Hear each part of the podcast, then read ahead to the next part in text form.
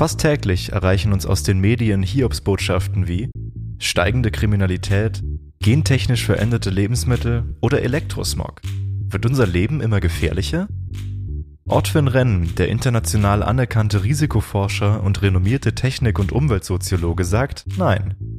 Die durchschnittliche Lebenserwartung steigt beständig. In vielerlei Hinsicht geht es uns immer besser. Wir fürchten uns vor falschen Gefahren, verschließen aber die Augen vor Risiken, die uns und unsere Nachwelt erheblich bedrohen. Ortwin Renn ist wissenschaftlicher Direktor am Institut für transformative Nachhaltigkeitsforschung in Potsdam und Professor für Umwelt- und Techniksoziologie an der Universität Stuttgart. Sein Vortrag ist entstanden in Kooperation mit der Deutschen Akademie der Technikwissenschaften AKTech. Hallo und schön, dass Sie dabei sind bei VHS Wissen Live, der Podcast mit den spannendsten Vorträgen aus ganz Deutschland. Sie hören jetzt das Risikoparadox, warum wir uns vor dem Falschen fürchten. Ich würde gerne beginnen mit einer kleinen Geschichte. Stellen Sie sich vor, dass Sie etwa 10, 15.000 Jahre vor der heutigen Zeit vor einer Höhle sitzen und da beobachten Sie drei oder vier Höhlenmenschen. Und der erste sagt, mein Gott, was haben wir für ein sicheres Leben? Guck da mal nach draußen, die Luft ist rein, das ist alles wunderbar, da gibt es überhaupt keine Schadstoffe. Und er sagt der zweite, und erstmal unser Wasser, das ist ein wunderbares Quellwasser, das ist reine Natur, die trinken wir jeden Tag. Und da sagt der dritte, ja, und unsere Lebensmittel, das ist alles biologisch dynamisch. Wir haben alle nur das, was wir, die Natur uns gibt. Wir nehmen das äh, auf und äh, wir leben also außerordentlich gesund. Und dann gucken sie sich alle drei an und dann sagt der erste zu dem anderen, ich habe nur ein Problem, Warum werden wir im Schnitt nur 30 Jahre alt?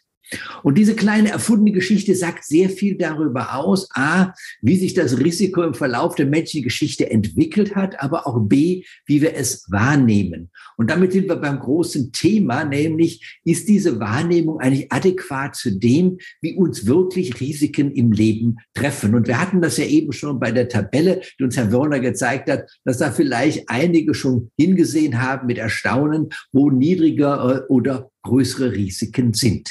Bleiben wir aber zunächst mal bei der Lebenserwartung, weil das eigentlich das Risikomaß ist, mit dem wir am besten feststellen können, ob das Leben insgesamt risikoreicher, unsicherer, äh, schwieriger geworden ist oder ob es insgesamt tatsächlich mit weniger Risiken verbunden sind. Und wenn wir uns 150 Jahre zurückversetzen, dann ist das, was bei den Höhlenmenschen passiert ist, eigentlich über fast 10.000 Jahre zwar nicht konstant geblieben, aber doch relativ hoch geblieben. Die Lebenserwartung des Menschen ist um die 30 bis 40 Jahre für viele Jahrtausende gewesen. Die waren noch um die Jahrhundertwende, also von 1900 auf, äh, also von 1899 auf 1900, also wenn man doch die Wende sieht, also in dieser Zeit, noch bei 48 Jahre, noch 1950 war sie in den 60er Jahren und jetzt sind wir bei einer Lebenserwartung bei Frauen bei 82 Jahren und Menschen und Männern bei 79 Jahren. Also von daher eine außerordentlich erstaunliche Reduktion der Risiken. Das möchte ich ganz gerne voranstellen, weil wir immer so seid, wir leben in einer riskanteren Welt und wir haben das auch gefragt, repräsentativ in ganz Deutschland und tatsächlich sagen 77 Prozent der Menschen, wir leben heute risikoreicher als früher. Und wenn wir das jetzt vergleichen mit den Lebenserwartungswerten, dann wird klar, nein, das kann ja eigentlich nicht sein. Wenn wir alle sehr viel riskanter leben werden, müsste ja eigentlich die Lebenserwartung heruntergehen. Die Lebenserwartung steigt seit 1950 jedes Jahr. Also es ist also nicht so, dass wir doch irgendwo Dellen oder so etwas hätten. Sie wird auch steigen insgesamt 2020 und 2021 trotz Corona. Äh, das heißt also, wir haben einen generellen Trend, dass wir insgesamt alle sicherer und gesünder leben äh, sonst würde eben diese Zahl nicht nach oben gehen. Sie ist auch weltweit sehr unterschiedlich. Wir können eine andere Zahl heranziehen, die ich immer sehr gerne nehme. Von 10.000 Menschen in Deutschland werden 9.400 ihr 70. Lebensjahr erreichen, nur 600 nicht. Also von 9.400 äh, von 10.000, während wenn wir jetzt in andere Länder der Welt gehen, ich nehme mal ein Land, Sambia, was ist sehr ruhig, da gibt es keinen Bürgerkrieg und nichts, sind es nur 4.200. Also das heißt, mehr als die Hälfte dort erreicht nicht das 70. Lebensjahr. Auch in der modernen Zeit, in der jetzigen Zeit gibt es große Unterschiede zwischen den Ländern. Jetzt werden Sie sich ja fragen, woran liegt es denn, dass wir heute so alt werden? Und da können wir im Prinzip fünf Punkte angeben. Ein erster Punkt, und der ist ganz wichtig, ist Hygiene, ist der entscheidende Punkt. Die meisten Menschen sind früher durch Infektionskrankheiten umgekommen. Das haben wir jetzt in der Pandemie nochmal erneut erlebt, was das heißt, eine Pandemie zu haben. Infektionskrankheiten waren die größten, ich würde sagen, Feinde des Menschen, äh, also Bakterien und Viren. Und äh, sie haben also äh, immer sehr viele Menschen hinweggerafft. Das war die Nummer eins. Mit Hygiene haben wir sehr viel tun können, um gerade diese Infektionskrankheiten dann auch den Gar auszubieten, zumindest vielen. Das wurde sehr unterstützt durch Fortschritte in der Medizin. Ohne diese Fortschritte in der Medizin wäre das alles nicht gegangen. Denken Sie beispielsweise auch, dass wir eben heute mit den äh, Biopharmaka, Antibiotika und anderes mehr sehr viel Leben retten können. Und gerade jetzt auch der Impfstoff, den wir jetzt gerade erleben, zeigt sozusagen, dass wir mit medizinischen Mitteln heute sehr viel machen können. Das dritte ist Schutztechnik. Herr Werner hat es erwähnt, er ist selber Bauingenieur. Von daher ist ganz klar, wir haben heute viel andere Schutztechnik. Wir leben in Häusern, die geschützt sind. Wir haben Kleider, die uns schützt. Alles das äh, schützt uns äh, vor den Unbillen auch von Natur, aber auch auf Unbillen äh, durch andere Menschen. Und all das hilft uns tatsächlich dann auch, das Risiko zu reduzieren. Der vierte Punkt ist äh, Ernährung. Äh, das heißt nicht, dass wir uns heute immer gesund ernähren, darauf komme ich zurück. Aber insgesamt haben wir eine sehr viel bessere Ernährung als noch vor vielen hundert Jahren. Auch da haben wir oft eine Romantisierung äh, der äh, des, der, der alten, des alten Lebenszyklus. Das ist nicht wahr. Also früher haben die Menschen sich wesentlich schlechter ernährt als heute, teilweise einfach aus Not. Das muss man deutlich sagen. Und damit kommen wir schon zum letzten, fünften Punkt, der sehr wichtig ist. Diese Errungenschaften, die ich gerade gesagt habe, also die Hygiene, äh, die medizinische Standard, die Technik, die Schutztechnik und die Ernährung, sind heute im Prinzip für alle Volksschichten auch erfahrbar. Sie sind für sie dann auch erlebbar, sie können sie selber nutzen. Und je mehr tatsächlich wir in einer Gesellschaft leben, in dem auch die Ärmsten diese Errungenschaften haben, desto geringer ist ähm, äh, die vorzeitige Todesquote, also je höher die Lebenserwartung. Das ist ein, auch eine wichtige soziologische Erkenntnis, die ich gerne vermitteln möchte. Also in den Ländern, wo wir sehr hohe Differenzen zwischen Arm und Reich haben, ist die Lebenserwartung geringer als zum Beispiel bei uns. Ähm, äh, und wenn wir es nochmal etwas forcieren, die äh, Personen in den USA, ich sage mal, weniger als 40.000 Euro im Jahr verdienen, haben ungefähr die gleiche Lebenserwartung wie die durchschnittlichen Menschen in Afrika. Das heißt also, es ist ganz wichtig, dass alle diese Errungenschaften auch für alle zur Verfügung stehen. Damit äh, kommen wir natürlich zu der Frage, die auch Herr Wörner aufgegriffen hat. Was äh, wie kann man das auch festmachen? Und ich möchte es vielleicht an zwei Zahlen nur festmachen und dann gleich auch weitergehen, zu sagen, wie jetzt die Wahrnehmung, aber auch die äh, Bewertung der Risiken sehr unterschiedlich in der Gesellschaft ist. Äh, Herr Werner hat das Bild gezeigt mit zwei Autos, äh, die zusammenkrachen, hat zwei sehr alte Autos genommen und das hat auch seinen guten Grund, weil wir noch 1970 22.500 Verkehrstoten auf unseren Straßen hatten. Das war nur Westdeutschland. Heute liegen wir bei ungefähr dreieinhalbtausend und wir fahren wesentlich mehr. Das heißt, das Risiko im Straßenverkehr tödlich zu verunglücken ist zwischen 1970 und 2020 um das 16-fache zurückgegangen. Äh, dahinter stehen wieder die Punkte, das sind die nicht Hygiene, aber bessere Technik, aber auch besseres Verhalten und bessere Ordnung. Also Straßenverkehrsordnung wird eingehalten. All das hilft dazu, eben Verkehr wirklich auch sehr viel sicherer zu machen. Ein zweites Beispiel sind die ähm, Arbeitsunfälle, auch da haben wir einen dramatischen Rückgang, der fast noch dramatischer ist. Wir hatten 1962 noch rund 5.500 tödliche Unfälle in Betrieben, also äh, während der Arbeit. Das ist ja stark zurückgegangen. Heute liegen wir ungefähr bei 400 im Jahr, also äh, eine, auch eine Reduktion um mehr als das Zehnfache. Und ich sage manchmal, wenn bei Ihnen jetzt viele Zuhörer sind, die auch Arbeitgeber sind, können Sie ein Arbeitnehmer sein, der sicherste Ort, den wir heute anbieten können, ist der Arbeitsplatz. Äh, Im Schnitt verunglücken wesentlich weniger Menschen am Arbeitsplatz als zu Hause oder beim Sport oder bei irgendwelchen anderen Aktivitäten. Nehmen wir mal das Schlafen außen vor.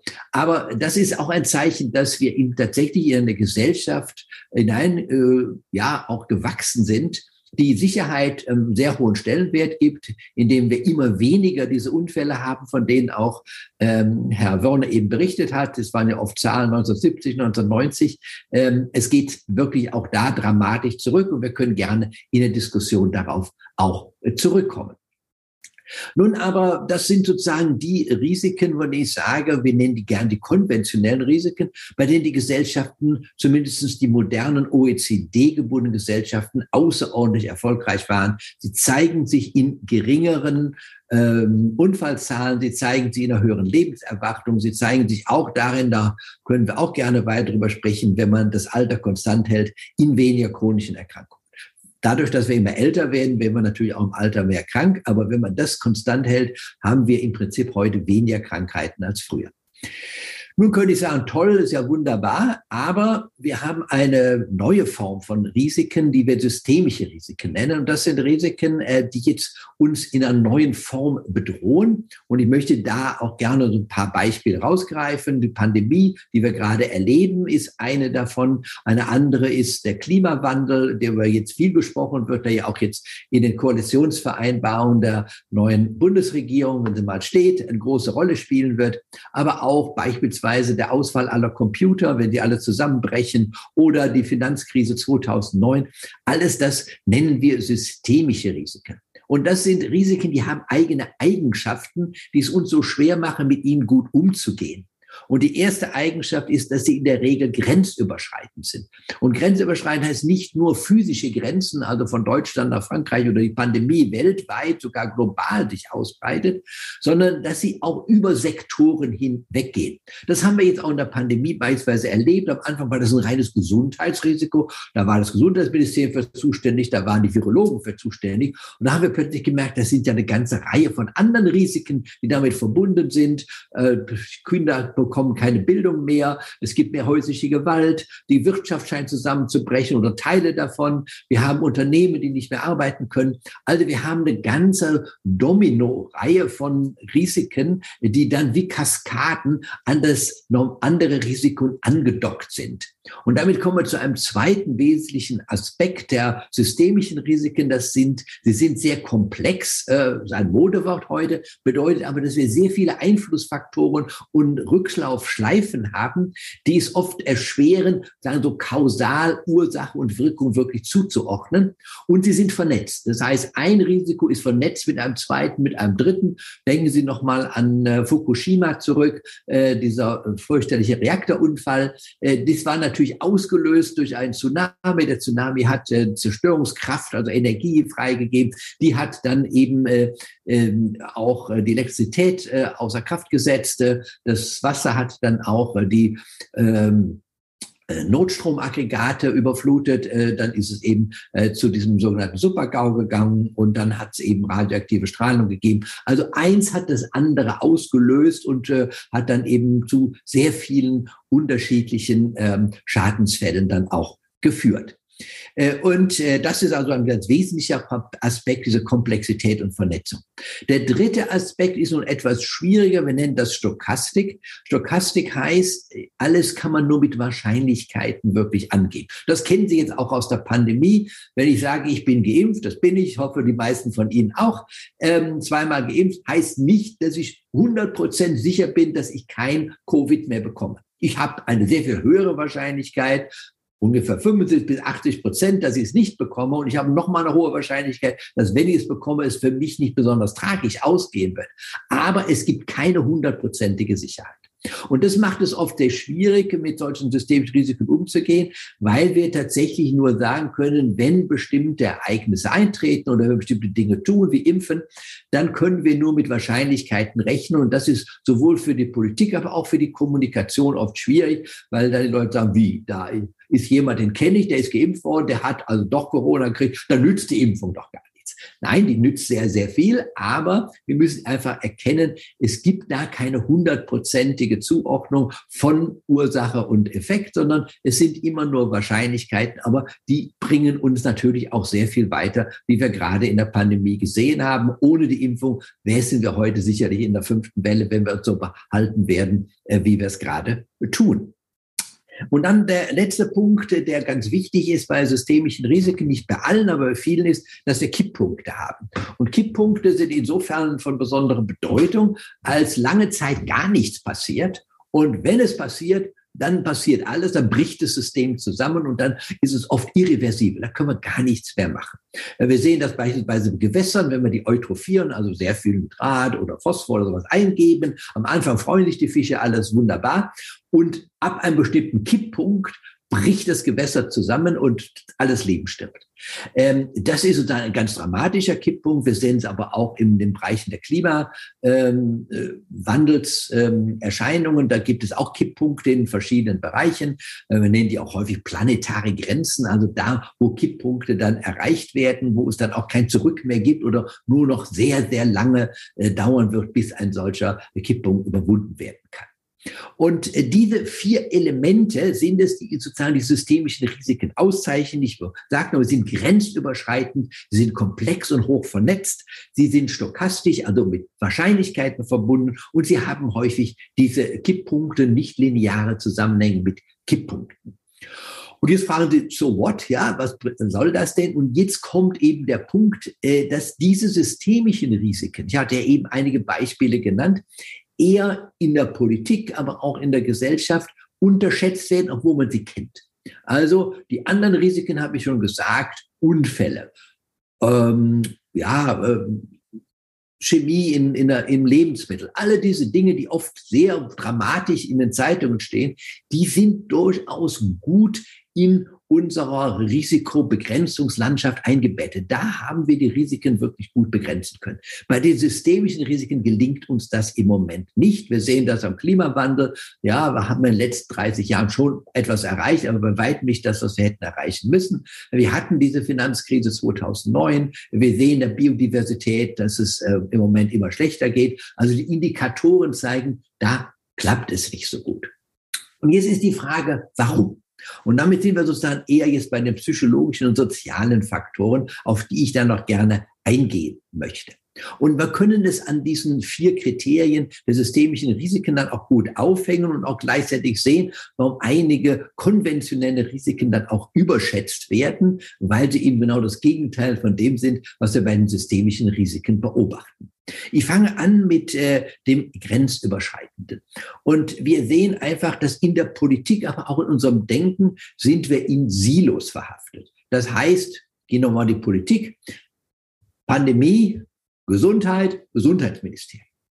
Und dann versuchen wir sozusagen alles auf dieses Ministerium hin zu orientieren. Dann sind es die Virologen, die wir fragen, was auch sehr gut ist, oder die Epidemiologen, die uns erzählen sozusagen, wie das mit der öffentlichen Gesundheitsvorsorge ist.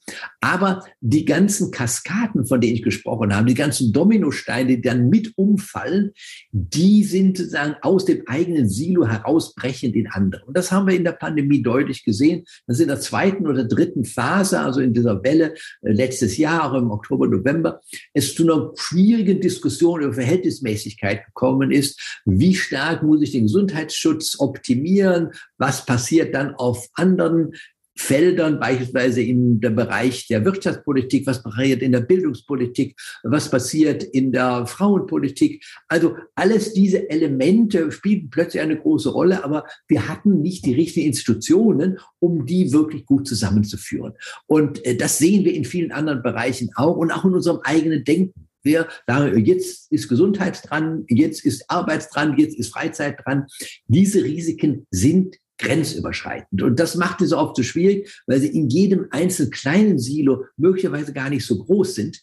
Aber wenn wir alle Silos zusammennehmen, dann sind sie enorm. Und äh, das sehen wir auch im Klimawandel. Da kann man sagen, na ja, bisschen heiße Sommer, wer soll das schon? Und ein bisschen mehr äh, Sturm, es ist es schon, und ein bisschen mehr, äh, weniger Wasser. Wenn wir das alles zusammennehmen, das haben wir jetzt ja gesehen, beispielsweise im Ahrtal, dann kann das wirklich katastrophale Auswirkungen haben. Zweiter Punkt, Komplexität, Vernetzung. Da kommen wir zu einem anderen Problem, das eher psychologischer Natur ist. Denn das, was hochkomplex und vernetzt ist, ist für uns unplausibel. Dahinter steht natürlich, dass wir viele der modernen Risiken, die wir heute haben, nicht aus eigener Erfahrung kennen. Früher, was wir wussten, war vielfach selbst erlebt. Also ob wir im Bauernhof waren, erlebten wir alle die Gefahren, alle die Risiken sozusagen am eigenen Leib. Heute sind die Gefahren übermittelt oder vermittelt, oft auch durch Wissenschaft oder eben durch Personen, durch Experten. Also ob da oben ein Ozonloch ist, hat bei uns noch kein Mensch gesehen. Ob jetzt hier in diesem Raum irgendwelche gefährliche Strahlung ist, sei es ionisierende Strahlung oder nicht ionisierende Strahlung, ob in ihrem Essen, das sie vielleicht gerade zu sich nehmen, vielleicht Brionen sind, ja, damals mit dem äh, äh, äh, äh, ja, äh, Mad Also alles, das sind Dinge, die müssten sie im Prinzip sozusagen erfahren durch Dritte. Und das äh, führt dann natürlich auch äh, dazu, dass sie entweder diesen ja, Personen vertrauen, aber vielfach versucht man auch sozusagen aus eigener Plausibilität. Ist das plausibel? Und da kommen wir zu einem schwierigen Punkt, nämlich, dass die traditionellen Risiken, das war plausibel, wenn ich mit dem Auto zu schnell fahre und gegen Baum fahre, klar, dann habe ich einen Schaden. Die komplexen Risiken, mit denen wir es jetzt zu tun haben, mit Klimawandel, da ist es nicht mehr plausibel. Also ist es plausibel, nachvollziehbar, dass wenn ich mit dem Auto in Potsdam, wo ich jetzt lebe, fahre, dass das einen Einfluss auf eine Überschwemmung in Bangladesch hat? Unplausibel. Wir sagen im Deutschen auch, das ist weit hergeholt. Und Plausibilität in unserem Denken ist immer gebunden an Nähe von Zeit und Ort. Wenn ich Kopfschmerzen habe, frage ich nicht, was war vor zehn Jahren, sondern ich sage, was habe ich gestern gemacht? Habe ich was Schlechtes gegessen? Ähm, wo war ich gestern? Also es ist immer in der Nähe von Zeit und Ort. Und wenn gerade bei komplexen Dingen sind Zeit und Ort sehr weit auseinanderliegend äh, und wir haben diese komplexen Ketten, das wirkt unplausibel. Und selbst wenn ich es weiß mit dem Klimawandel, kommt es mir irgendwie vom Bauch her nicht ja, realitätsnah vor. Und dadurch wird es auch sehr stark unterschätzt. Kommen wir zum dritten Bereich, das ist die Stochastik. Und da ist es, wie gesagt, ein schwieriges Thema. Wir sehen, dass jetzt gerade auch in der Pandemie ist es ganz schwer, mit diesen Wahrscheinlichkeiten umzugehen. Und äh, wir haben aus der Psychologie wissen wir inzwischen, dass Menschen sehr neigen, bei solchen stochastischen Dingen, äh, sie unterschiedlich zu verhalten. A, wenn sie, sagen wir mal, sich selber ändern müssen oder wenn sie wollen, dass sich andere ändern. Ähm, ich nehme mal ein anderes Beispiel, Rauchen, da kann man sehr schön dran erkennen. Ähm, wir wissen heute sehr genau, dass das Rauchen, also wenn man regelmäßig raucht, das Krebsrisiko ungefähr verdoppelt. Aber nicht jeder, der raucht, stirbt an Krebs. Sogar die Hälfte der Menschen, die rauchen, sterben nicht an Krebs. Also von daher ist es immer so, äh, dass nicht alle an Krebs sterben. Wenn alle an Krebs sterben würden, würde ich glauben, dass kein Mensch mehr rauchen würde. Aber dadurch, dass es nur die Verdoppelung ist, also wir haben ungefähr von 24 auf 46 Prozent, kann man sagen, äh, dadurch äh, kommen wir sozusagen in einen psychologischen Mechanismus herein, dass wenn die ja jetzt über Rauchen sprechen, wird mit Sicherheit einer von ihnen denken, ach, der Renn kann ja sagen, was er will. Ich kenne meinen Onkel Herbert, der ist 94 Jahre alt, der hat geraucht wie ein Schloh, der hat gesoffen wie ein Loch, der sitzt den ganzen Tag am Sofa und ist trotzdem 94. Ja, den Onkel Herbert gibt's wirklich. Oder es kommt Helmut Schmidt oder wer auch immer.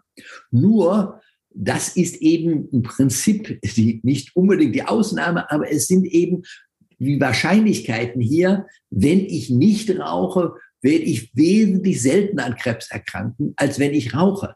Aber es gibt natürlich Kettenraucher, die nie an Krebs erkranken. Und es gibt Menschen, die nie geraucht haben und die werden an Krebs erkranken. Also das heißt, ich habe hier psychologisch die Möglichkeit, sozusagen auszubüchsen. Und dann haben wir immer so eine schöne, wir nennen das die, die Normalverteilung, das ist für so eine Glocke, äh, die verschiebt sich, sagen wir, beim Rauchen ganz stark von links nach rechts. Also die Todeswahrscheinlichkeit wird immer höher, wenn ich sozusagen viel rauche. Aber es ist wieder eine Glocke. Äh, ganz links sind dann die, die es trotzdem noch wunderbar überleben und ganz rechts sind die, die dann noch schneller sozusagen die Krankheit bekommen. Und wenn ich Raucher bin, dann sage ich, ich bin auf der linken Seite. Mich trifft's nicht. Ich bin die berühmte Ausnahme. Ich bin der Enkel oder der, weiß ich was, äh, äh, eines Opas, der auch lange geraucht hat oder ich kenne 20 Leute, die auch geraucht haben. Ich bin das auch. Und umgekehrt, wenn ich nicht Raucher bin und einer raucht in meiner Nähe, dann sage ich, ich bin der sensibelste Mensch. Also eine Zigarette bringt mich um. Also sofort raus hier. Und die sehen, das sind zwei ganz kontrastreiche äh, Formen. Also in dem Moment, wo ich Stochastik habe, suche ich mir sozusagen die Wahrscheinlichkeit raus, äh, die mir am meisten passt. Und das macht Kommunikation in der Gesellschaft sehr, sehr schwierig. Also wenn ich beispielsweise sage, Impfen äh, ist von der Wahrscheinlichkeit, dass ich mich dann schütze, 100 bis 10.000 Mal höher als die Wahrscheinlichkeit, dass ich durch die Impfung Schaden erleide. Das ist auch für äh, ähm, Covid so. Ja? Also wir haben hier zwischen 100 und 10.000 sind sozusagen die Zahlen hier. Sonst wird es gar nicht zugelassen. Ja? Also nur eine zehnfache höhere Wahrscheinlichkeit würde gar nicht mehr ausreichen. Das heißt also, die Nebenwirkungen der Impfung sind um ein 100 bis 10.000-faches geringer als die äh, schlimmen Dinge, die ich erwarten würde, wenn ich mich nicht impfen lasse. Auch wenn es seltene Krankheiten sind.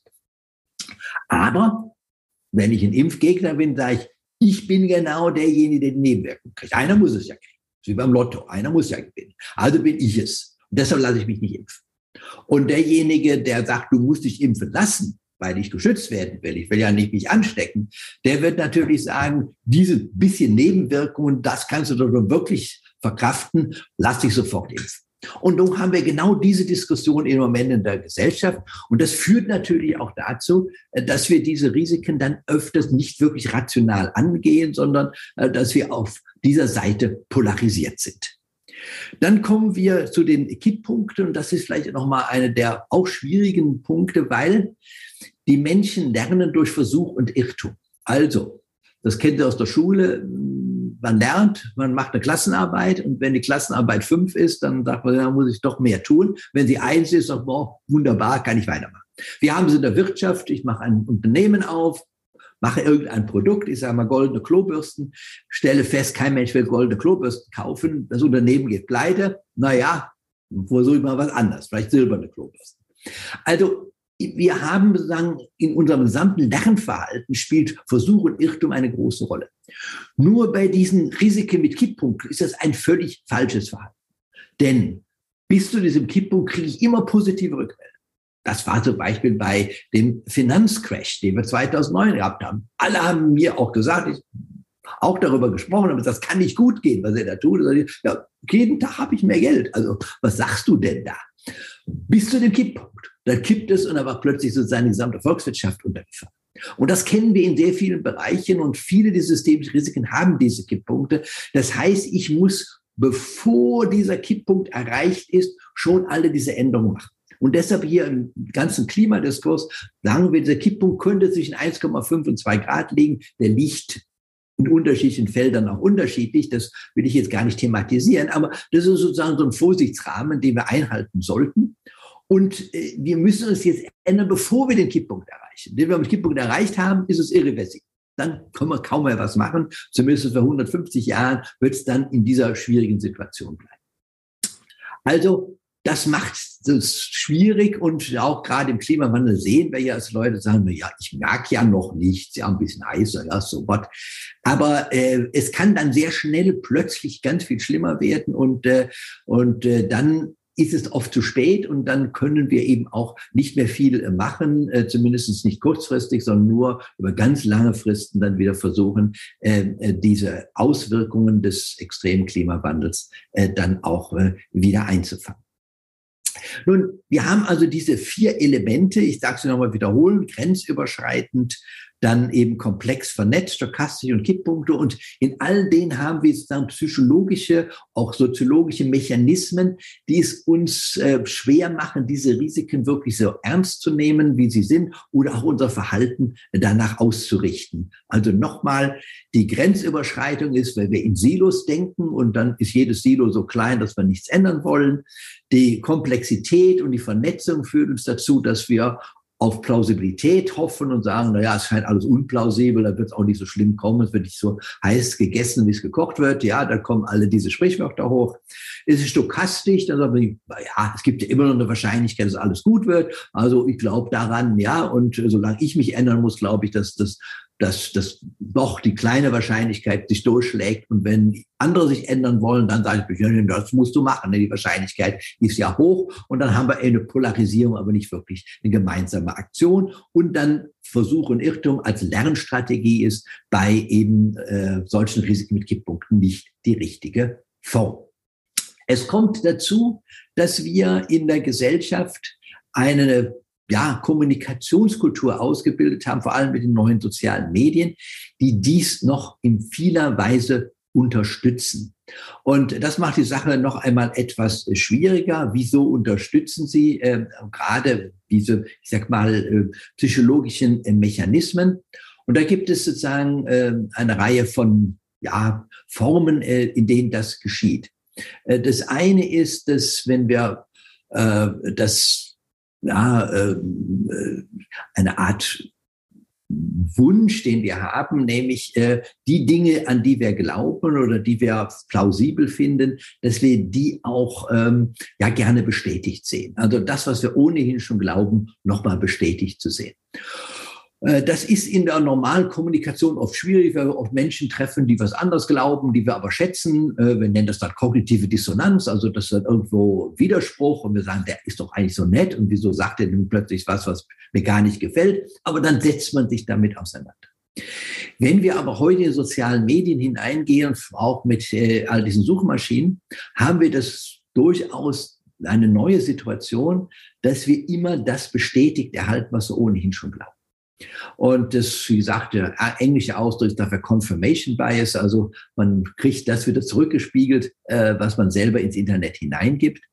Und diese Rückspiegelung führt eben dazu, dass wir in diesen Mustern, die ich gerade erwähnt habe, immer auch bleiben, weil die verstärkt werden. Also nochmal auf die Pandemie zu sprechen zu kommen. Wenn ich jetzt beispielsweise Impfgegner bin, und sage, uh, das ist alles ganz gefährlich. Ja, und es gibt ja Leute, die durch die Impfung äh, schwere Krankheiten erlitten haben und die auch sehr gestorben sind. Ja, die gibt es tatsächlich. Aber noch einmal, ja, das, äh, die Wahrscheinlichkeit da liegt ähm, ungefähr bei zwei auf so 100.000. Ja, äh, äh, während wir der eben ja auch äh, ähm, Werner deutlich gemacht, ja, wir liegen hier bei ein, zwei, bei 10.000 sozusagen äh, an Corona äh, zu sterben. Also eine viel andere Größenordnung. Aber nicht nichtsdestotrotz, wie gesagt, ja, die Leute glauben das dann, weil sie eben sehen, dass ähm, Impfung tatsächlich bei einigen Menschen negative Auswirkungen hat. Und dann gehen sie ins Internet. Und dann passiert etwas, was äh, wir häufig finden. Äh, sie suchen erstmal so lange, bis sie tatsächlich auch Gleichgesinnte finden. Ja, das will man ja wissen. Dann klickt man die zehnmal an, 15 Mal an, 20 Mal an. Das merkt sich die Suchmaschine. Und wenn ich das nächste Mal reingehe, kommen diejenigen, die sagen, dass Impfungen ganz gefährlich sind, immer weiter nach vorne. Und ich habe den Eindruck, aha, die Welt denkt genauso wie ich. Ja, denn am Anfang waren ja noch viele, die dagegen waren. Jetzt sind es immer mehr, die glauben, dass äh, äh die Impfung ganz schädlich ist. Und dieses sozusagen Verhalten, dass jemand das nur als Echo bekomme, wir nennen das auch Echokammer, was ich ohnehin schon glaube, wird durch diesen Mechanismus, dass das, was ich häufig anklicke, dann von Google erkannt wird als etwas, was ich hören will, dann geht es eben weiter nach vorne. Und, äh, äh, und damit bekomme ich ein falsches Weltbild. Also ich bekomme etwas einsuggeriert, äh, was ihm eigentlich nur sagen, ein Applaudieren dessen ist, was ich ohnehin schon habe und glaube. Äh, und das macht natürlich die Sache äh, nochmal schwieriger, auch damit umzugehen. Äh, dazu kommt eben auch noch, dass ich sagte, diese Wahrscheinlichkeitsformen nicht einfach äh, zu handhaben sind und wir haben eine große, ja, auch Bedürfnis alle nach Sicherheit und oft bekommen wir durch die Medien neue Erklärungsmuster, die absolut sicher sind. Ja, das sind teilweise diese sogenannten Verschwörungstheorien, die Sie ja wahrscheinlich immer schon mal gelesen haben, hoffentlich auch nicht glauben. Aber diese Verschwörungstheorie haben etwas äh, sehr Attraktives. Sie sind nämlich absolut sicher. Also sie sagen, wir wissen, warum Corona auftritt und wir wissen das zu 100 Prozent. Und wir wissen, wer dahinter steht und wer der Bösewicht ist. Und es gibt Gut und Böse und das ist 100 Prozent so und 100 Prozent so. Und das erleichtert das Weltbild. Mit diesen ganzen Wahrscheinlichkeiten wird das Ganze natürlich schwieriger. Aber leider ist die Realität so und die können wir dann auch nicht ändern, indem wir sie künstlich versuchen, zu sagen, in solche äh, Gewissheiten einzuordnen. Damit möchte ich jetzt zum Schluss kommen und nochmal sagen, wie gehen wir denn jetzt als ja, normale Menschen, äh, die wir jetzt im Alltag äh, uns zurechtfinden wollen, äh, mit diesem ja, Thema Risiko um? Was ist denn jetzt sozusagen die Quintessenz daraus? Das Erste, was ich Ihnen sagen möchte, die konventionellen Risiken haben wir in vielen Bereichen sehr reduziert. Und was jetzt übrig geblieben ist, das sind eigentlich vier Risiken, individuelle Risiken, an denen Sie alle mitwirken können, um die zu reduzieren für sich selber. Das sind die sogenannten vier Volkskiller und das ist Rauchen, übermäßig Alkohol trinken, ungesunde Ernährung und Bewegungsmangel. Die machen, wenn sie alle vier sozusagen äh, negativ äh, sagen, viel rauchen, viel trinken, sich nicht bewegen und ähm, sich sehr ungesund ernähren, vor allem sich viel zu viel zu ernähren, äh, kann das bis zu 17 Jahre einer Lebenserwartung ausmachen. Also das ist viel, bis zu 17 Jahren. Ähm, und man kann auch ungefähr sagen, fast zwei Drittel aller frühzeitigen Todesfälle sind auf diese vier Ursachen in Deutschland, ja, wenn wir nach Sambia gehen, geht es ganz anders aus, zurückzuführen. Ähm, und da ist, kann man sagen, Leute, da können selber was dran tun. Ja, also das ist etwas, wo man auch selber dran arbeiten kann. Das heißt nicht nochmal Wahrscheinlichkeit, dass man dann alle 90 werden, aber die Wahrscheinlichkeit, alt zu werden und auch gesund alt zu werden, ist dann sehr viel größer. Der zweite Punkt ist, äh, dass wir uns viel intensiver mit diesen systemischen Risiken auseinandersetzen müssen und sie auch ernster nehmen müssen. Sie sind nicht plausibel. Sie sind eigentlich entgegen unserem Lernverhalten von Versuch und Irrtum. Äh, sie sind auch quer zu unseren, äh, ja, Gedankenkästchen und Schubladen, die wir haben. Und hier ist es aber ganz wichtig, sie sind eine wahre Bedrohung, also eine Risiken, die uns wirklich bedrohen. Und da müssen wir auch mehr Augenmerk drauf legen. Und äh, da würde ich Ihnen auch anraten, tatsächlich, wenn äh, dass diese Themen sind, also nochmal Klimawandel, äh, Biodiversität, Zusammenbruch des Internets, dass man da auch tatsächlich ja, Wert drauf legen muss, sowohl auf der politischen Seite, was viel kollektive Risiken ist, aber was man persönlich tun kann, bei Klimawandel kann man da sehr viel tun, äh, dass das also auch äh, ganz wichtig ist, selbst wenn wir die Auswirkungen im Moment noch gar nicht wahrnehmen. Denken Sie nochmal an die Kipppunkte. Und mein letzter Punkt ist nochmal die mediale Welt. Ähm, viele äh, von Ihnen haben immer die Schwierigkeiten, die habe ich auch, von den Dingen, wo ich jetzt selber kein Experte bin. Ähm, was ist wahr, was ist nicht wahr? Es gibt heute gute Faktenchecks im Internet, Faktenfuchs, Faktenchecks, die Ihnen helfen, ja, äh, zu sehen, ob das, was behauptet wird, auch wirklich stimmt oder nicht stimmt. Sind Impfungen wirklich gefährlicher als das, was sie verhindern? Da kann der Faktencheck Ihnen sagen, da gibt es auch eindeutige Wissenschaft. Das ist nicht äh, Voodoo-Lesen äh, oder Interpretation, sondern das ist wirklich faktische Wissenschaft, wo man wirklich nachweisen kann, dass es so ist. Und äh, das wirklich in Anspruch zu nehmen, würde ich Ihnen sehr, sehr anraten. Da stehen wir auch, also bei Akatech dafür da. Sie können es auch ansprechen sprechen, wenn Sie äh, Fragen haben, wo Sie sagen, das verstehe ich nicht oder das glaube ich nicht oder das kann ich mir nicht vorstellen. Es ist alles legitim. Fragen stellen ist immer legitim. Vorschnelle Antworten zu geben, kann gefährlich sein und kann auch tödlich sein, wie wir gerade in der Epidemie dann auch gesehen haben. Meine Damen und Herren, damit möchte ich auch zum Schluss kommen. Ich möchte Ihnen deutlich sagen, wir haben in unserer Gesellschaft sehr viele Risiken wirklich gut gemeistert. Wir haben sie reduziert. Wir haben unsere Lebenserwartung sehr erhöht. Wir können heute mit Zuversicht dafür sehen, dass die Kinder, die jetzt geboren werden, wirklich ein langes und erfülltes Leben haben können. Das haben wir auch zu verdanken, dass wir gemeinsam gearbeitet haben, institutionell, individuell, äh, mit, und ich möchte betonen, mit demokratischen Mitteln, um eine solche Gesellschaft herbeizuführen. Wir sind aber bedroht von diesen neuen systemischen Risiken, die uns leider ein bisschen täuschen, äh, weil sie uns quasi psychologisch so fern liegen. Ähm, die vier Merkmale hatte ich Ihnen ja deutlich gemacht. Die machen es uns nicht leicht, damit umzugehen. Aber wir müssen sie angehen. Sie sind eine Bedrohung unserer Menschheit und sie gehen nicht von selber weg. Also hier ist unser gesamtes politisches, aber auch individuelles Verhalten gefragt.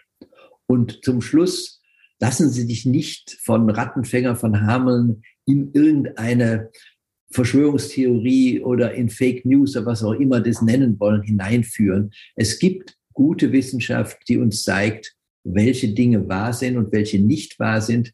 Wir müssen nur damit rechnen, dass es eben eine Welt ist, die ihm aus Wahrscheinlichkeiten besteht, die nicht aus Gewissheiten besteht. Das macht es schwieriger, aber es ist deshalb nicht schlechter oder weniger valide. Im Gegenteil, es macht die Welt noch viel besser erklärbar, wenn wir sie nicht in, nur in Schwarz und Weiß einteilen, sondern auch die vielen Grautöne dazwischen wahrnehmen. Und ich freue mich jetzt sehr auf eine Diskussion mit Ihnen, hoffe, dass Ihnen das jetzt ein bisschen klarer geworden ist und äh, dass Sie jetzt auch sehr viel, ich sage mal, entspannter auch den Risiken dieser Welt entgegensehen können, aber auch beherzter die wirklichen Risiken angehen. Vielen Dank. Ja, lieber Herrin, herzlichen Dank. Wir legen jetzt gleich mit der Fragerunde los. Sie können gern Ihre Frage in die Frage- und Antwortfunktion eintragen. Ähm, wir haben schon einige Fragen hier. Ich sage auch nochmal gleich zu Beginn, dass wir schon um Verständnis bitten, dass wir nicht alle Fragen werden jetzt in der Kürze der Zeit beantworten können. Ich steige vielleicht gleich einfach mal ein äh, mit einer Frage von Katrin Strasser. Können systemische Risiken überhaupt gesteuert und kontrolliert werden? Besteht aufgrund der vier Kriterien eine Einflussmöglichkeit? Wie groß ist diese? Ja, eine gute Frage ist natürlich so, dass systemische Risiken, dadurch, dass sie so komplex sind, nicht so einfach steuerbar sind. Da haben Sie vollkommen recht. Ähm, wir können sie aber sowohl kollektiv als auch individuell angehen. Äh, das kommt natürlich auf das Risiko an, aber ich sage mal jetzt beispielsweise im Bereich des Klimaschutzes sehen wir, dass wir die fossilen Energieträger zurückdrängen müssen und das sind die Hauptverursacher für den Klimawandel.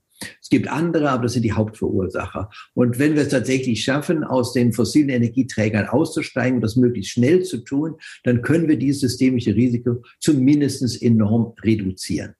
Und äh, äh, da kann jeder was zu beitragen, das wissen wir alle. Also wenn wir weniger Auto fahren, ähm, wenn wir ähm, bei der Heizung versuchen, auf regenerative erneuerbare Energien zu nehmen, wenn wir grünen Strom holen, all das sind Möglichkeiten, die der Einzelne tun kann, um hier auch im Klimawandel einen aktiven Beitrag zu leisten. Aber wir brauchen natürlich auch äh, kollektive Punkte wie, ja, dass der Kohleausstieg möglichst schnell passiert, äh, denn da wird sehr viel CO2 in die Luft äh, geblasen, ähm, dass wir sehr schnell die Mobilitätswende haben. Also das sind kollektive Dinge, aber die sind machbar. Es ist nicht so, dass die systemische Risiken Schicksalsschläge sind, die auf uns einstürmen, sondern es sind Dinge, an denen wir auch als Menschen durchaus steuernd eingreifen können. Mhm. Vielen Dank, Herrin. Dorothee Hoffmann fragt, welche Faktoren beeinflussen die Risikowahrnehmung auf individueller Ebene? Ja, vielen Dank. Das ist, äh, Herr Worn hat ja eben auch schon ein paar äh, Dinge äh, genannt. Ähm, also es gibt unterschiedliche Einflussfaktoren. Ähm, das eine äh, ist, wir nennen das häufig ähm, äh, die sogenannten psychometrischen Merkmale, also ein Risiko, äh, äh, das wir nicht so gut kennen, also wo wir den Eindruck haben, hm, kennen wir nicht, ein Risiko, bei dem wir den Eindruck haben, dass wir nicht so gut selber steuern können, sondern das von anderen gesteuert wird. Denken Sie daran, wenn Sie selber Auto fahren oder wenn Sie Beifahrer sind oder wenn Sie im Flugzeug sitzen, ja, haben Sie mehr Angst, äh, weil irgendjemand anders da am Steuer sitzt und Sie selber sind sozusagen nur äh, das mögliche Opfer. Ähm, das äh, äh Dritte ist, wenn äh, ein Risiko ist, wo Sie glauben, dass es einen Schuldigen gibt, der das verursacht hat. All diese Risiken werden eher etwas überschätzt. Wir haben eine zweite Dimension, das ist die Dimension der Künstlichkeit und Natürlichkeit. Äh, wir haben in den modernen Zivilisationsgesellschaften ganz anders als vielleicht vor 300, 400 Jahren dass wir Natur immer mit etwas Gutem, was Gütigem, was äh, auch für uns äh, ja förderlichen verbinden. Äh, haben wir natürlich den, den Park mit den Schwänen und den Entchen äh, sozusagen im Sinn. Natürlich ist Natur auch Pandemien ist ein Stück weit Natur. Ja, also Viren und Bakterien sind auch Natur und wir haben viele Naturgefahren, die jetzt ganz ohne Menschenzugriff auch uns gefährden. Aber in der Wahrnehmung ist alles, was natürlich ist, denken an die ganzen Lebensmittelwerbung, ähm, ist so etwas, was uns immer als besonders äh, risikoarm erscheint. Äh, ja, wenn man das wirklich jetzt chemisch und so weiter und, und toxikologisch sieht, ist das sehr viel differenzierter zu sehen. Und ein letzter Punkt ist, dass äh, Risiken äh, häufig mit Assoziationen wahrgenommen werden. Also wenn Sie bestimmte Assoziationen mit einem bestimmten Risiko verbinden, also eine negative Assoziation zum Beispiel haben, zu sagen, aha, das sind äh, Risiken, die durch profitgierige äh, Firmen äh, gemacht werden, dann werden die Risiken eher überhöht, während wenn Sie sagen, das sind äh, Risiken von Personen, die ausgelöst sind, mit denen ich mich sehr identifiziere, dann werden eher Risiken sozusagen runtergespielt. Und der letzte Punkt, den hatte ich ja schon äh, erwähnt, wenn ich mich selber ändern muss, dann spiele ich die Risiken runter. Wenn ich will, dass andere sich ändern, spiele ich die Risiken hoch. Ja, herzlichen Dank.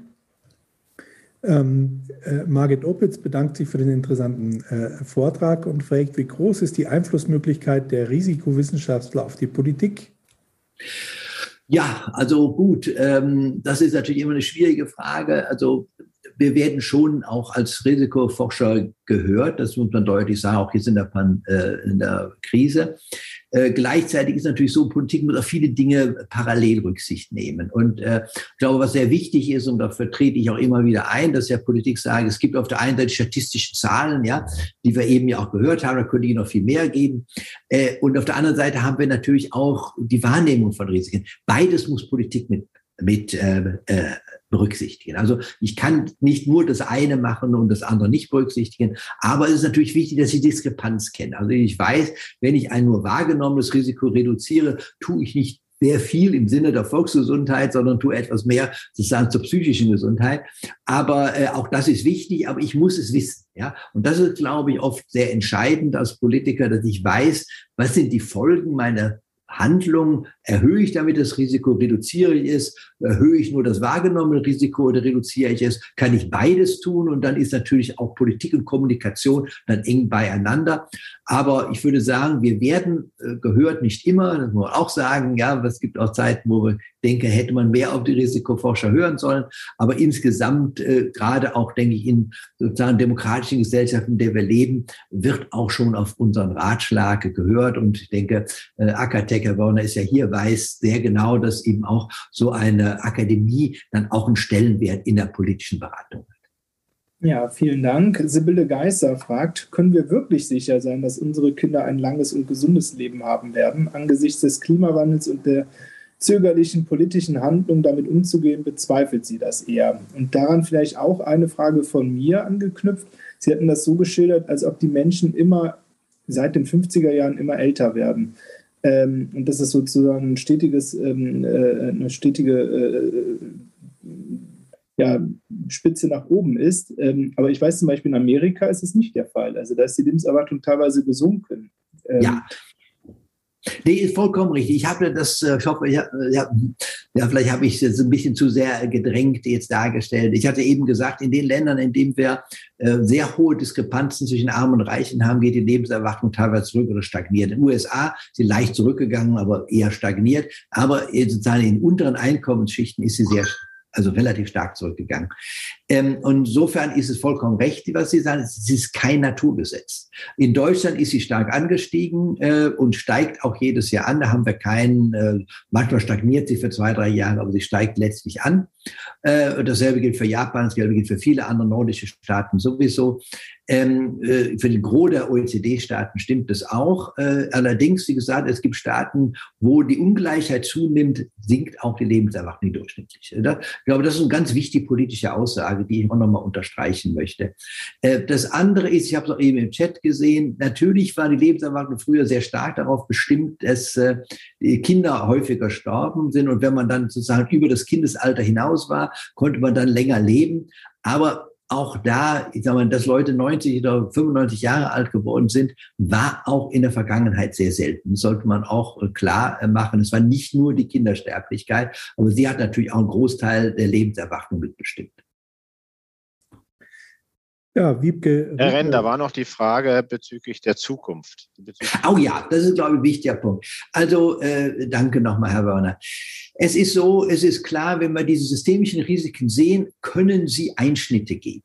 Ja, das ist, äh, glaube ich, ganz klar. Ähm, äh, ob diese Einschnitte dann so dramatisch sind, dass dann die Lebenserwartung dramatisch zurückgeht, ist bestritten, das kann man so oder so sehen, äh, ist aber nicht auszuschließen. Und ich sage mal so, äh, wenn wir diese systemischen Risiken so weit in den Griff bekommen, dass sie nicht sozusagen zu katastrophalen Auswirkungen kommen, wird die Lebenserwartung natürlich nicht steigen, bis wir 1000 Jahre alt werden. Ja, wir kommen natürlich an die biologischen Grenzen irgendwo. Die sind nicht genau festzumachen, äh, aber ich sage mal, wenn wir so bei 100 Jahre oder sind, dann ist es irgendwann dann auch Schluss. Ja, also das ist auch klar.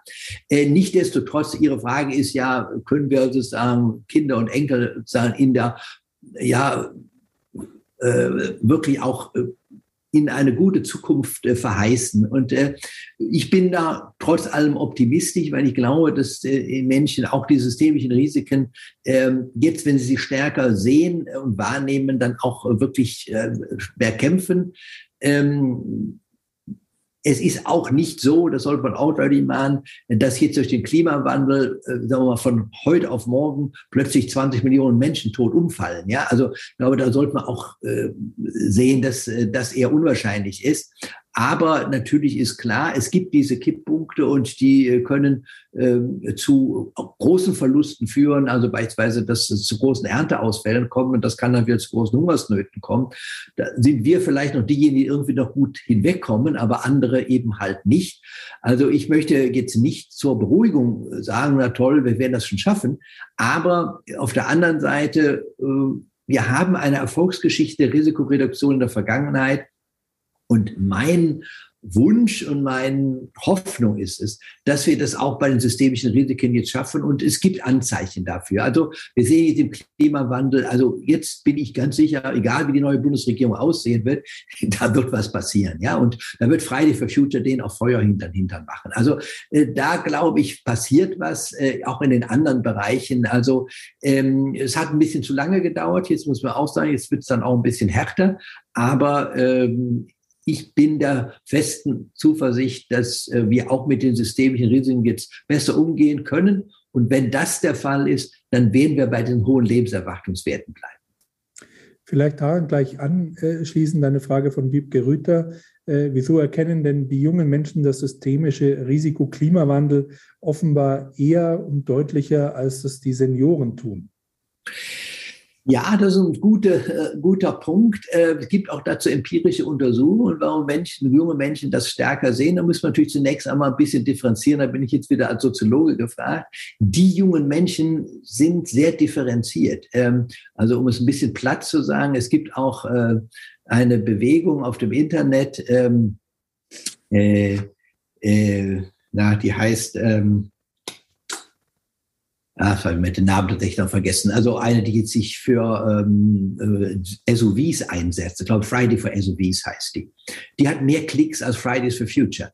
Ähm, also es gibt auch innerhalb der Jugend durchaus ähm, sehr viel Differenzierung, ja, aber das trifft nicht so sehr nach vorne. Nichtsdestotrotz, glaube ich, ist ganz wichtig, dass äh, bei Jugendlichen zwei Dinge da sind. Das eine ist, sie haben noch nicht so viel, was sie bewahren müssen. Also wenn einer 60 ist, äh, der hat ein Haus und er hat ein Auto und er hat, äh, weiß ich was, äh, äh viele andere Dinge, auf die man jetzt auch stolz sein kann, dass man ja, erarbeitet hat. Und plötzlich sind diese Dinge ja für den Klimawandel kritisch.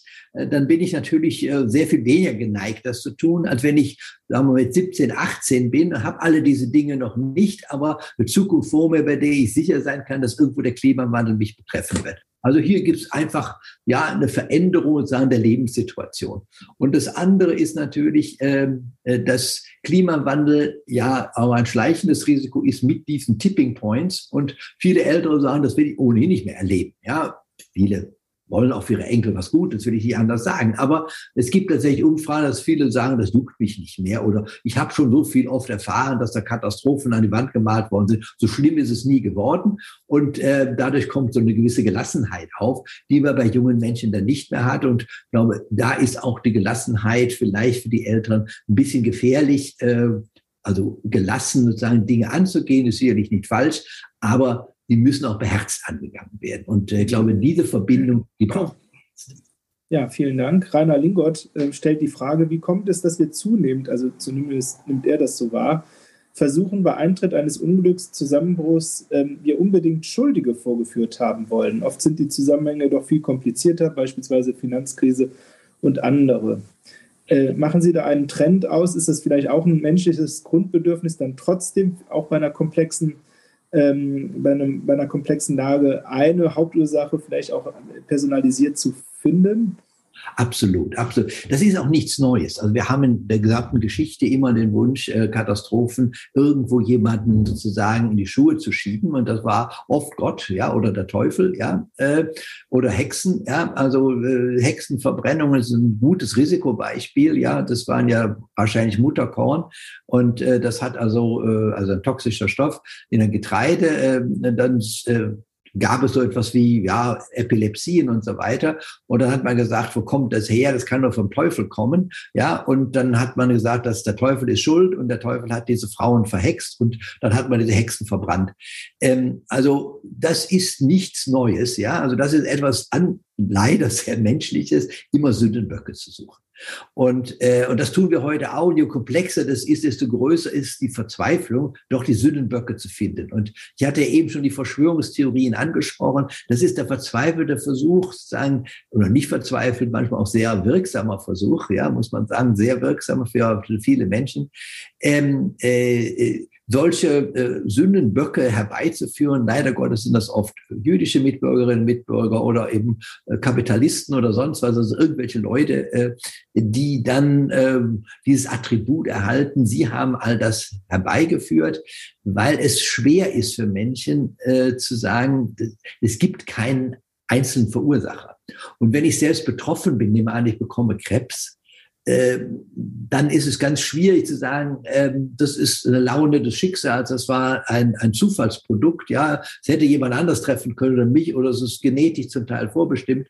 Das ist alles nicht sehr befriedigend. Wenn ich aber jemanden dafür die Schuld geben kann, also weiß ich was, dem Chemiekonzern oder ähm, wer auch immer dann schuld sein kann, äh, dann entlastet das auch. Also jeder Übertragung von Schuld ist eine Entlastung für einen selber. Und äh, das, glaube ich, zu erkennen ist wichtig. Äh, wir sehen das überall immer diese äh, Schuldzuweisung auf Sündenböcke. Sie ist aber oft nicht gerechtfertigt. Vielen Dank. Ähm, ein, würde gern zurückkommen auf die Frage der, der Kipppunkte bei, bei, Risiken. Gibt es denn in, in diesem Feld ähm, Forschungen, die Prognosen von, von Kipppunkten zulassen oder Analysen, die darauf äh, hinführen könnten, dass wir vielleicht Kipppunkte in den unterschiedlichen Risikobereichen in Zukunft eher erkennen können?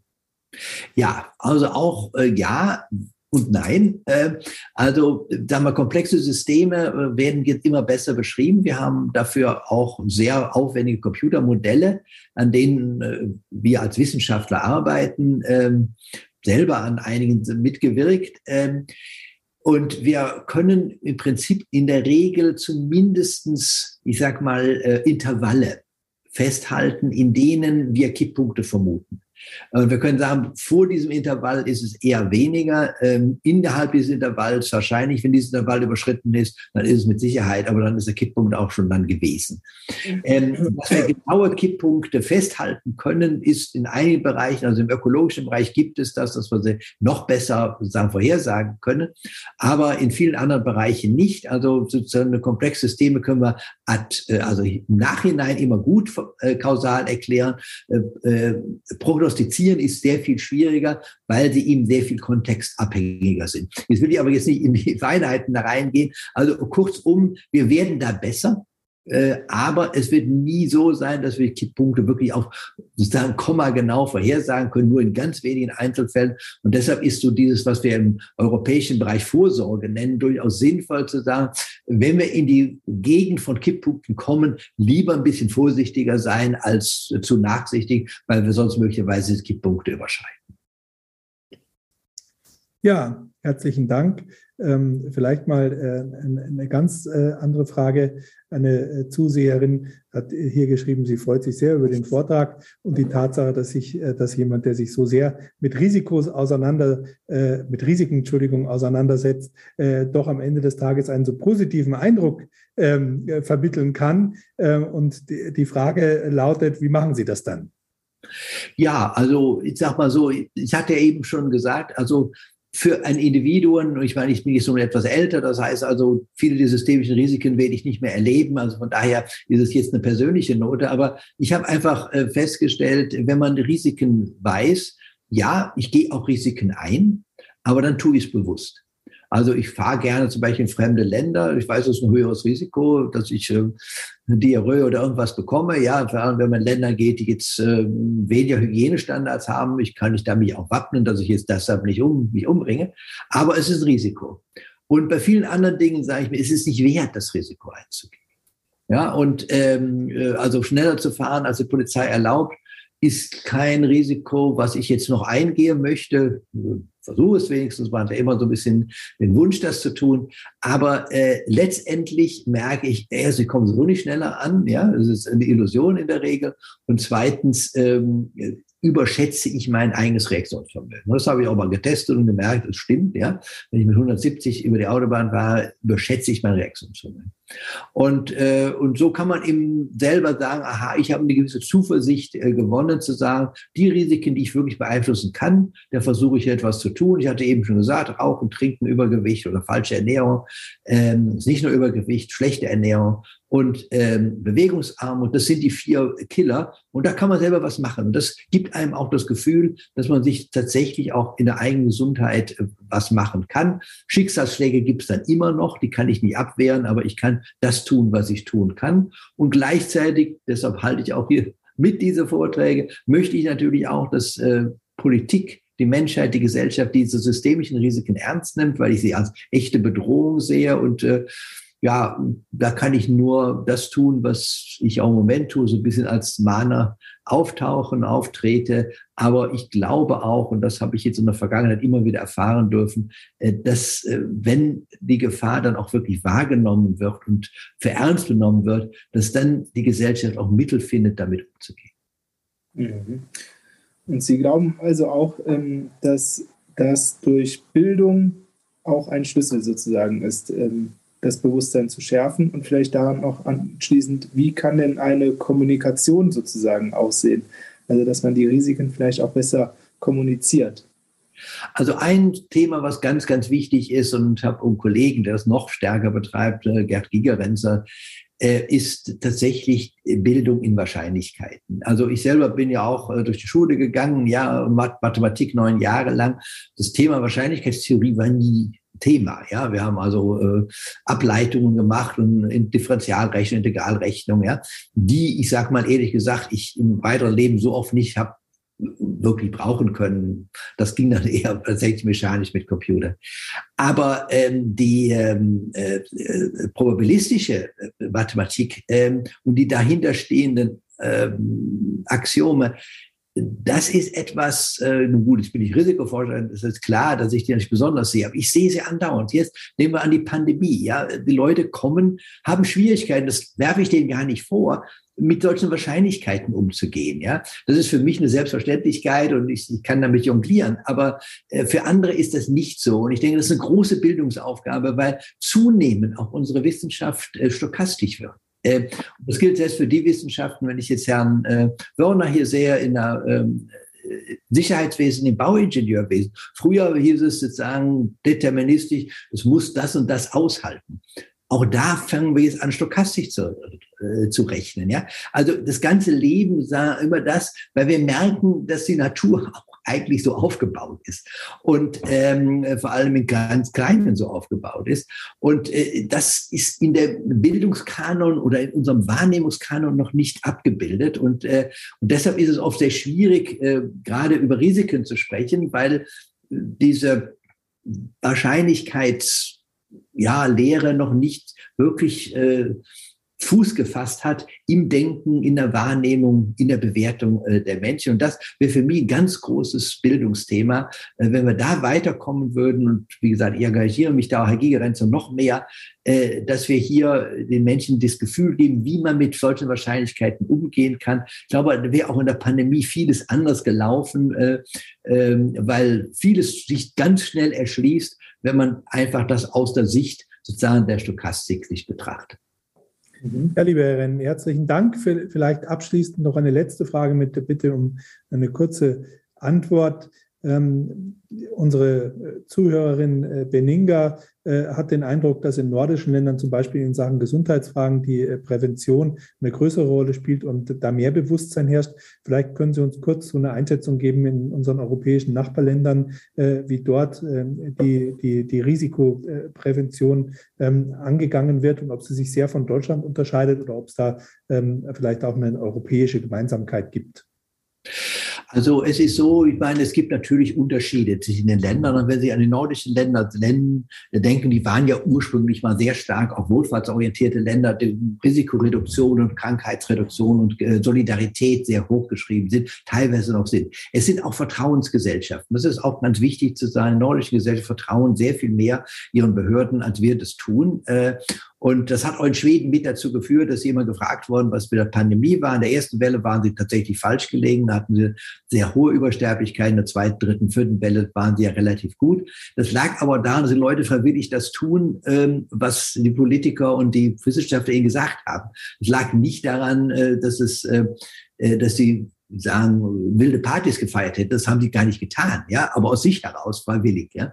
Und das ist eine andere Mentalität, ja. Und diese Mentalität, diese Vertrauensmentalität, aber auch äh, Solidarität ähm, äh, und auch eine gewisse Vorsorgementalität zunehmend, auch mit natürlich äh, einem guten Wohlstand, der damit verbunden ist, äh, zeichnet diese Länder mehr aus. Sie sind auch weniger dicht besiedelt. Also das heißt, es gibt also auch weniger Konzentration von Risikofaktoren.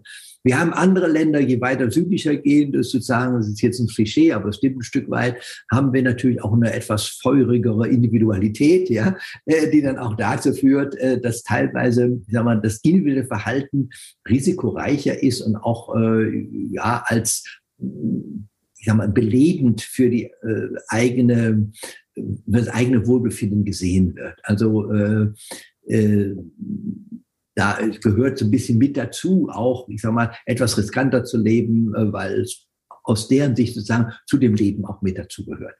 Ähm, das ist, wie gesagt, sehr pauschal jetzt gesagt, weil es natürlich äh, auch jedes Land natürlich enorme äh, Unterschiede hat. Aber insgesamt gesehen sehen wir schon, dass sagen wir, das Risikobewusstsein und auch die Risikovorsicht ähm, mit den nördlichen Breitengraden zunimmt. Das kann aber auch mit mit der Vergangenheit zu tun haben, weil die eben sehr viel mehr mit Naturgefahren zu tun hatten und jetzt heilfroh sind, dass sie die sozusagen äh, jetzt hinter sich haben und äh, das auch nicht aufs Spiel setzen wollen. Das war das Risikoparadox. Warum wir uns vor dem Falschen fürchten. Ein Vortrag von Professor Dr. Dr. Ortwin Renn. Der Vortrag ist eine Kooperation zwischen VHS Wissen Live und der Akatech. Er fand am 12. Oktober statt. Wir würden uns freuen, wenn Sie dem Podcast folgen oder ihn abonnieren. Auf Spotify, Apple Podcast und allen anderen gängigen Podcast-Plattformen sowie auf YouTube. VHS Wissen Live ist jetzt auch auf Facebook. Abonnieren Sie uns und verpassen Sie keine Veranstaltungen und keine Veröffentlichungen mehr. Bis zum nächsten Mal.